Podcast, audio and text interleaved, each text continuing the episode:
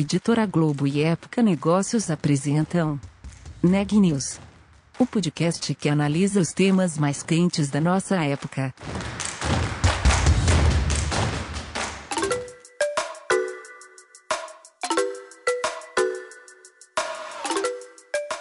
Olá, eu sou Maria Carolina Abe, de Época Negócios, e você está ouvindo mais um episódio do Neg News, nossa série de podcasts sobre como navegar e liderar em tempos de incerteza. Encontrar exemplos de diversidade no mercado publicitário, seja nas equipes ou nos anúncios, ainda é difícil. Como resolver essa questão? Quem traz mais detalhes é Matheus Goto. Eu conversei com o Felipe Simi, fundador da agência Soco, para saber mais sobre o processo de criação e as relações de trabalho da empresa, que prioriza a diversidade dentro e fora do escritório. Confira a seguir. Felipe, seja bem-vindo ao Neg News. Muito obrigado pela sua participação, pela disponibilidade. A ideia do nosso papo hoje é falar sobre diversidade no mundo publicitário e o trabalho da Soco também. E aí eu queria começar perguntando como é que você resolveu criar a agência dessa maneira? Que propósito você tinha? Matheus, o prazer é meu estar aqui com vocês. É... Adorei o convite. Eu criei a Soco seis anos atrás. Eu tenho uma carreira na publicidade que eu comecei, na verdade, do lado do cliente, não do lado das agências. Eu trabalhei na Unilever, na Hershey's, e depois eu passei para a criação, antes de fundar a Soco. E ao longo da minha trajetória, eu sendo um homem gay, eu sofri bastante por ser quem eu sou, e olha que eu sou bem dentro dos padrões, né? Eu sou ainda um homem branco. É, e eu via o quanto era difícil para pessoas como eu transitarem nesse ambiente é, bastante machista, bastante racista, é, bastante homofóbico. É, isso para mim fazia nenhum sentido, evidentemente, é, que o ambiente fosse daquele jeito, fosse tão tóxico. Então, eu sempre quis abrir uma agência que combatesse essa, essas práticas tóxicas do mercado publicitário, que partem também desse lugar é, de criar barreiras da diversidade, mas também é, transbordam para outros lugares, do tipo trabalhar até tarde, a romantização das longas horas de trabalho, a pizza na madrugada, nunca isso fez muito sentido para mim. É, e normalmente as coisas estão um pouco ligadas, né, uma a outra, assim, que é que é até curioso, assim, porque os é, as barreiras para a diversidade, por exemplo, né?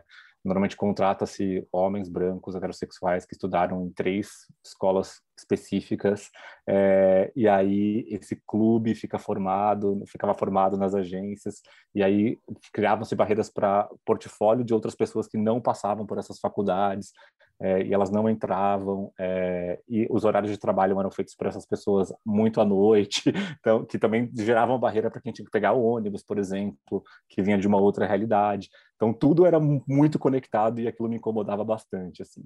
Então esse foi um dos aspectos que me, que me incomodou. E o segundo era relacionado ao produto publicitário mesmo. Eu acho que a gente vinha de um, de um momento da publicidade nos últimos 15 anos é, em que a publicidade ficou bastante é, é, normal, assim. Ela não tinha nada de especial. As histórias, as boas histórias pararam de ser contadas. É, e acho que isso aconteceu é, por fórmulas matemáticas que foram criadas para dizer o que era bom, o que era ruim, por N motivos, e eu queria trazer uma proposta para questionar isso de novo, né? Como que a gente pode questionar é, essa, essas fórmulas, essas fórmulas que foram inventadas nos últimos 15 anos e voltar a contar histórias que as pessoas de fato estão interessadas em ouvir e passar para frente. Então, a Soco nasceu da vontade de unir essa, esses dois incômodos, esses dois inconformismos, um com a falta de diversidade a falta e, e, e, as práticas tóxicas da indústria e com o produto criativo que estava bastante pasteurizado. Então é essa questão da diversidade tanto dentro, né, quanto para fora, assim, né, no que é apresentado. É, e aí eu queria entender, assim, é, por que que você acha que é, você usou essa palavra normal, né? É, acho que a gente poderia falar sobre uma coisa que acaba ficando meio pasteurizada, assim, né? É, e aí, por que, que você diria que essa fórmula, né, ela acabou sendo seguida nesses últimos tempos, assim, é, essa publicidade mais tradicional? Qual que você diria que é o problema? Eu acho que foram alguns pontos que nos levaram a esse lugar, assim. Acho que um deles foi a, a, a falta de toma, tomada de risco das pessoas, né? Todo mundo queria se é, precaver muito através de pesquisas, de pré-teste, de opiniões, e com isso você tende a ir para o lugar médio, é, para não dar problema. Então, acho que esse foi um dos principais pontos. Eu não sou contra a pesquisa, sou super a favor, mas eu acho que quando você se cerceia de muitas ferramentas para não tomar uma decisão difícil, é, isso tende a levar a gente para um lugar no meio, né? É, que é o que eu falei dessa curva normal, né? É isso que eu quis dizer, esse lugar que leva a gente para o médio. É, então, isso para mim era, era um problema.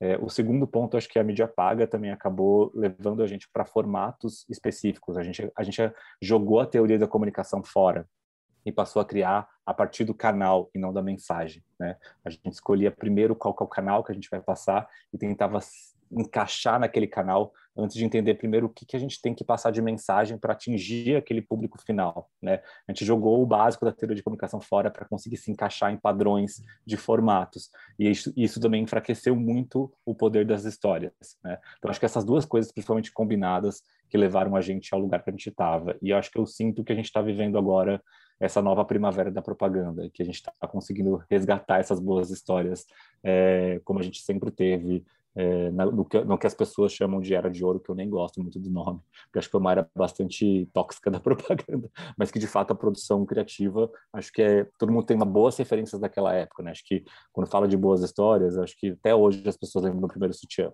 né? Porque é uma história relevante. Acho que até hoje as pessoas lembram do Bonita Camisa Fernandinho, porque era uma história relevante, né? Mas tenta lembrar dos últimos 10 anos algo que tenha sido tão relevante. Você vai contar numa mão, né? Quais foram essas boas histórias, porque estava tudo muito pasteurizado. Entendi. E você acha que, assim, em comparação com é, o período em que a Soco foi criado e hoje em dia, é, esse cenário, ele melhorou, assim? Ele mudou de alguma forma? É, ou ele também, isso dentro e fora também, como você mencionou, né? Ou ele também continua, assim, não apresentando toda essa diversidade? Eu acho que a gente está, acho que acho que a, a, luta ela não termina. Eu, eu quando ouço que ah, a gente está chegando num lugar bom, eu discordo toda vez que eu ouço essa frase, assim, porque eu acho que a gente não pode descansar de colocar a pauta quente, é, porque a gente não está num lugar bom ainda, a gente está distante desse lugar bom. É, eu gosto de trabalhar, por exemplo, com o sentido da proporcionalidade da população brasileira, né? Se a gente tem, a gente tem que refletir no fim do dia, no nosso trabalho, no nosso ofício da publicidade, no fim do dia, é, refletir os interesses da população brasileira para gerar uma conexão, algum tipo de engajamento e uma ação desse consumidor.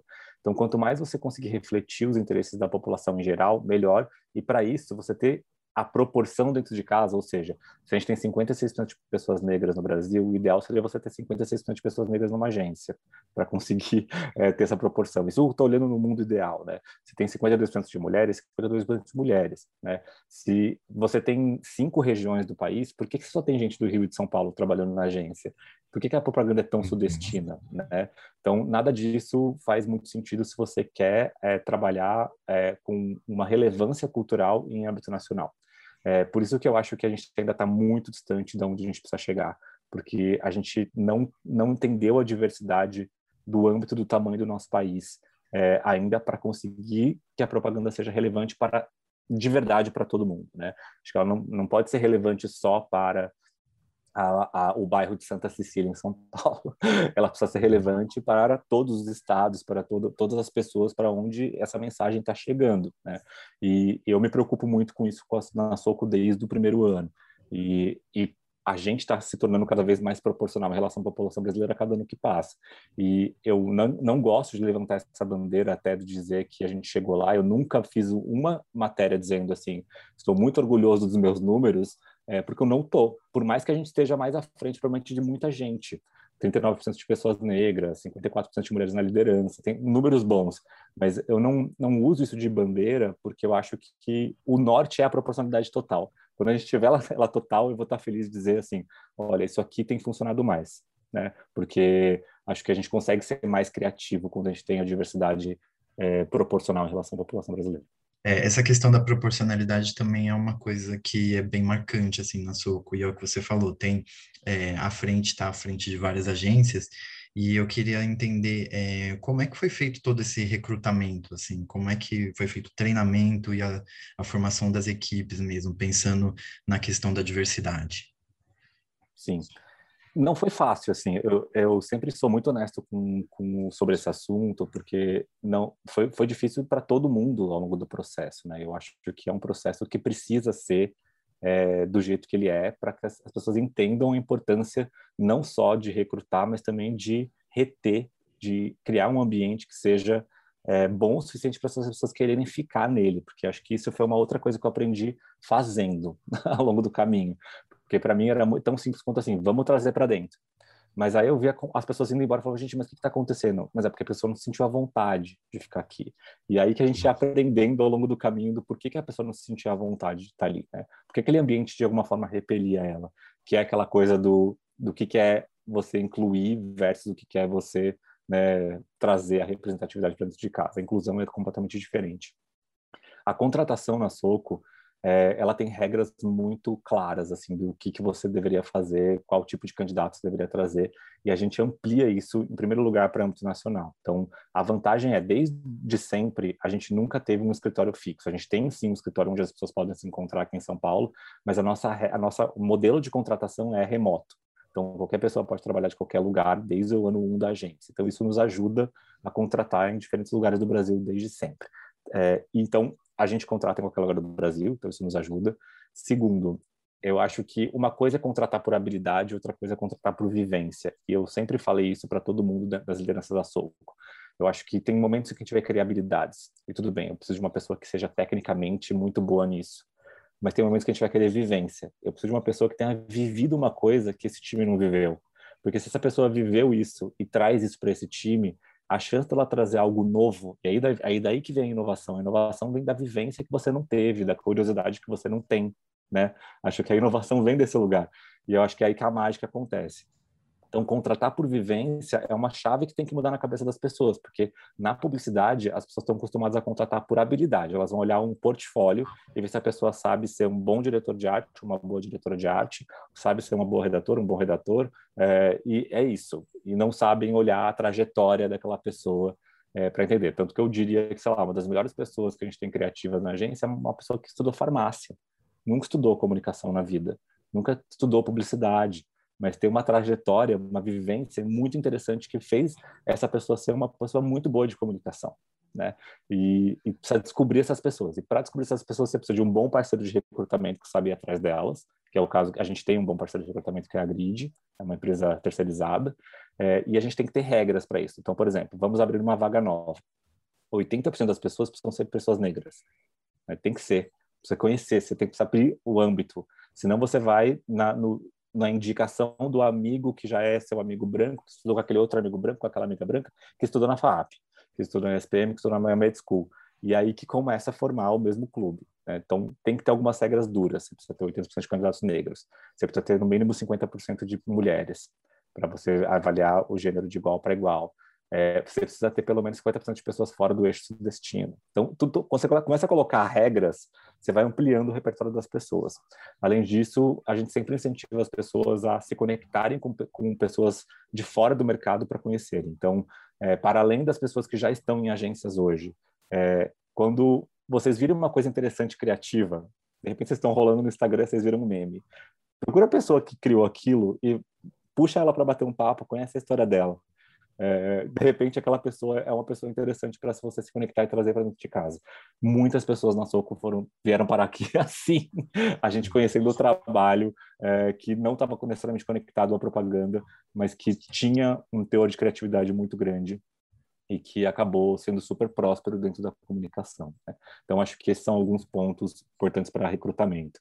E para retenção, é, é, preciso ter um processo de feedback muito claro que é raro em agências. É por isso que o ambiente acaba expelindo muito rápido a pessoa, né?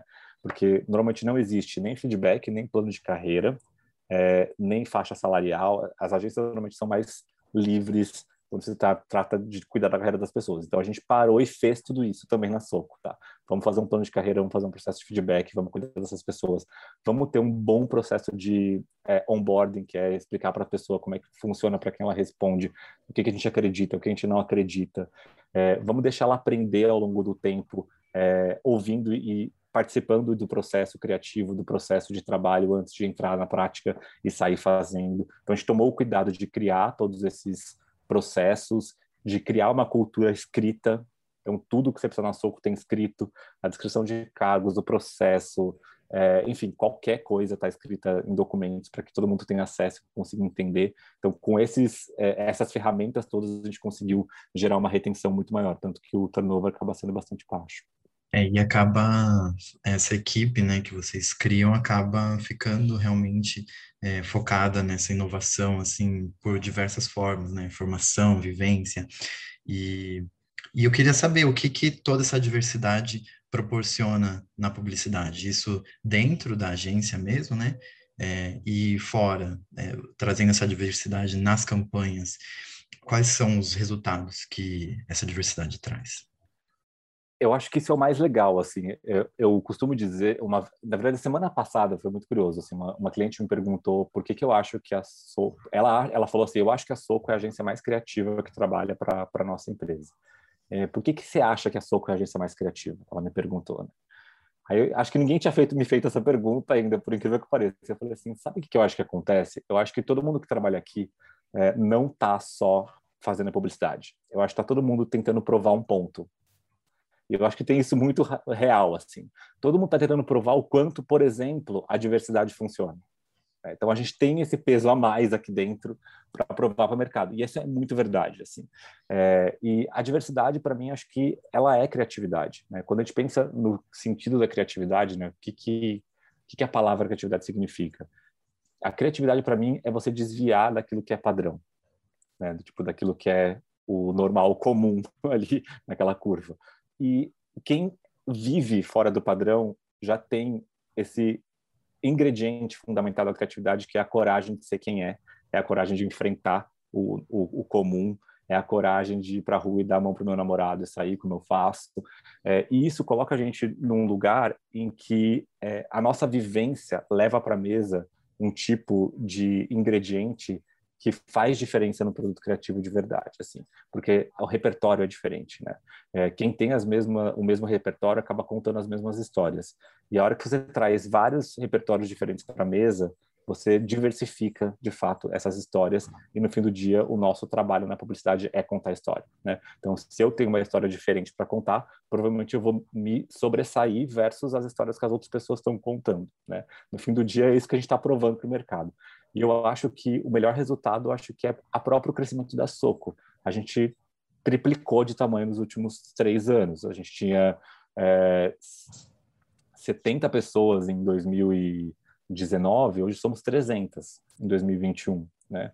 É, e dentro, né, dentro desse tipo de crescimento sustentável que a gente acredita é, de, de, de, diversidade também. É, e esse crescimento vem muito por conta do tipo de produto criativo que a gente está colocando na rua e do valor que a gente entrega para o cliente.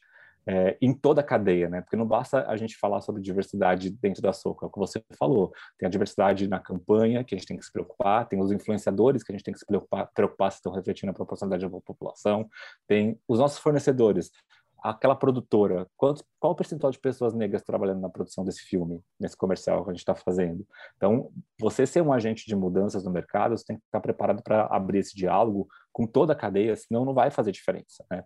É, e a Soco tem muito isso também com todos, todo, todas essas interfaces com quem a gente lida no dia a dia. E acho que o maior resultado, acho que tem sido é, o que, onde a gente chegou e o que, que a gente conseguiu construir até aqui, né? A, a Soco é uma agência super premiada é, em todos os festivais, maiores festivais do mundo, Cannes, One Show, F, é, ela está indicada a agência do ano no Caboré, que é tido, que é tido como Oscar da publicidade no Brasil. É, então, ela tem hoje o, acho que a gente fica feliz com isso principalmente porque acho que são indicativos de que de fato funciona, sabe?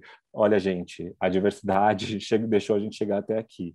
Olha, gente, fazer um processo de trabalho que combate as práticas tóxicas, ou seja, que faz com que seja mais legal para todo mundo trabalhar sem ter que virar noite pedir pizza, né? É, funciona, tá certo. Eu sempre falo que o que a gente está fazendo na Soco? A gente está tentando provar para esse mercado que é possível que dá para existir uma agência que combate as práticas tóxicas ao mesmo tempo que a gente entrega um trabalho criativo super relevante. Né? Então, no fim do dia, é isso que a gente está fazendo na Soco e acho que esses são os melhores resultados que a gente pode dividir. E, assim, todo esse processo é, que você citou dentro da Soco e é, pensando nos influenciadores, nas campanhas, na, na, nos funcionários envolvidos em, né, em cada campanha. É, como é que tudo isso é pensado, assim, como é que surge a ideia e como ela vai sendo é, elaborada, como ela vai sendo conduzida, quais são Sim. os pilares? Esse é um outro ponto interessante, assim, acho que um dos pontos que deixa, que deixa o processo criativo nas agências ser bastante tóxico é quando você diz que existem apenas duas pessoas criativas, a, pessoa que a, da redação e a pessoa da direção de arte, assim, né? Normalmente são essas duas pessoas que são endeusadas nas agências como as duas pessoas da criação. E a Soco nunca teve isso, assim, nunca teve a área da criação. O nosso processo criativo, ele todo mundo participa desse processo criativo, todas as áreas. São três áreas na Soco somente. Tem uma área que a gente chama de operações, tem uma área que a gente chama de produto criativo e tem uma área que a gente chama de broadcasting, que é uma área de reverberação, que é onde está o pessoal de relações públicas, PR, e onde está o pessoal de mídia paga. No produto criativo, está todo mundo de redação, direção de arte, planejamento, dados, conteúdo, dark social. Todo mundo em produto criativo. E operações, atendimento, produção, é, gestão de projetos. O que acontece no processo criativo da Soco? É, todo mundo faz parte dele. Então, por que, que a gente faz isso? Tem um momento dele que eu amo, inclusive, assim, eu sou muito fã dessa parte do processo especificamente, e eu acho que ele é um dos segredos da Soul que eu adoro contar para todo mundo, que eu quero mais é que todo mundo use, porque é legal, que chama Três Coisas, que é o que eu falo sobre as vivências, né? Que é um momento em que todo mundo tem que trazer para a mesa três coisas, podem ser três convicções, é, é, ideias, dados, referências, é, três quaisquer coisas mesmo sobre aquele briefing, sobre aquele problema, de acordo com a sua vivência, de acordo com a sua habilidade, de acordo com qualquer coisa. Então, por exemplo, a pessoa de dados tende a levar três dados, mas ela às vezes leva um dado e duas ideias. E tudo bem, não tem problema. A ideia é, com as suas habilidades, suas vivências, leve para a mesa três coisas. Só não é um brainstorm, tem que chegar lá com as três coisas prontas. Eu não gosto de brainstorm, acho que brainstorm a gente, a gente tende a ir para o meio do caminho também. Todo mundo quer se agradar, aí vai para o meio o três coisas, ninguém precisa agradar ninguém, todo mundo só precisa ouvir todo mundo, né? Vamos ouvir as três coisas de todo mundo. É, e é um processo muito mágico, porque a hora que você coloca todo mundo na mesa, com todas as habilidades e vivências, as pessoas de operações, as pessoas de, de produto criativo, as pessoas é, de reverberação, é, para falar sobre aquilo que elas sabem, na perspectiva delas, né, sobre aquele problema, a mágica acontece. É assim, por exemplo, que um, teve uma campanha super premiada da Soco recente, que foi para Guaraná Antártica, que a gente trocou, a, a, a, tirou o logo do, das latinhas de Guaraná para colocar o logo de outras marcas que patrocinassem o futebol feminino. Né? Então, ofereceu a latinha como, como mídia é, para outras marcas que patrocinassem o futebol feminino. E esse, esse, esse, essa ideia parte de uma ideia de um dado, que é gente, descobri aqui que, 40, que são 35 milhões de latinhas de Guaraná circulando no Brasil. Isso significa que tem um alcance maior que este programa da Globo e este influenciador e este YouTube. Então, a gente poderia oferecer isso como mídia. Saiu a ideia de uma pessoa que trouxe um dado, né? É, então, essa é a mágica que acontece dentro desse processo criativo, que é, é a vivência das pessoas importa muito nesse processo. Eu acho que centralizar a criação numa área ou numa dupla ou numa pessoa é muito ruim para a criatividade. É por isso que, claro que tem que ter um dono que escolha o caminho que a gente vai seguir, né? Tem que ter uma pessoa que está olhando para onde aquilo deveria seguir. Mas o, todo mundo deveria ser ouvido nesse processo, porque realmente faz muita diferença para a ideia final. Então, essa é uma das crenças na fundamentais, acho que para a gente chegar nos produtos que a gente chega.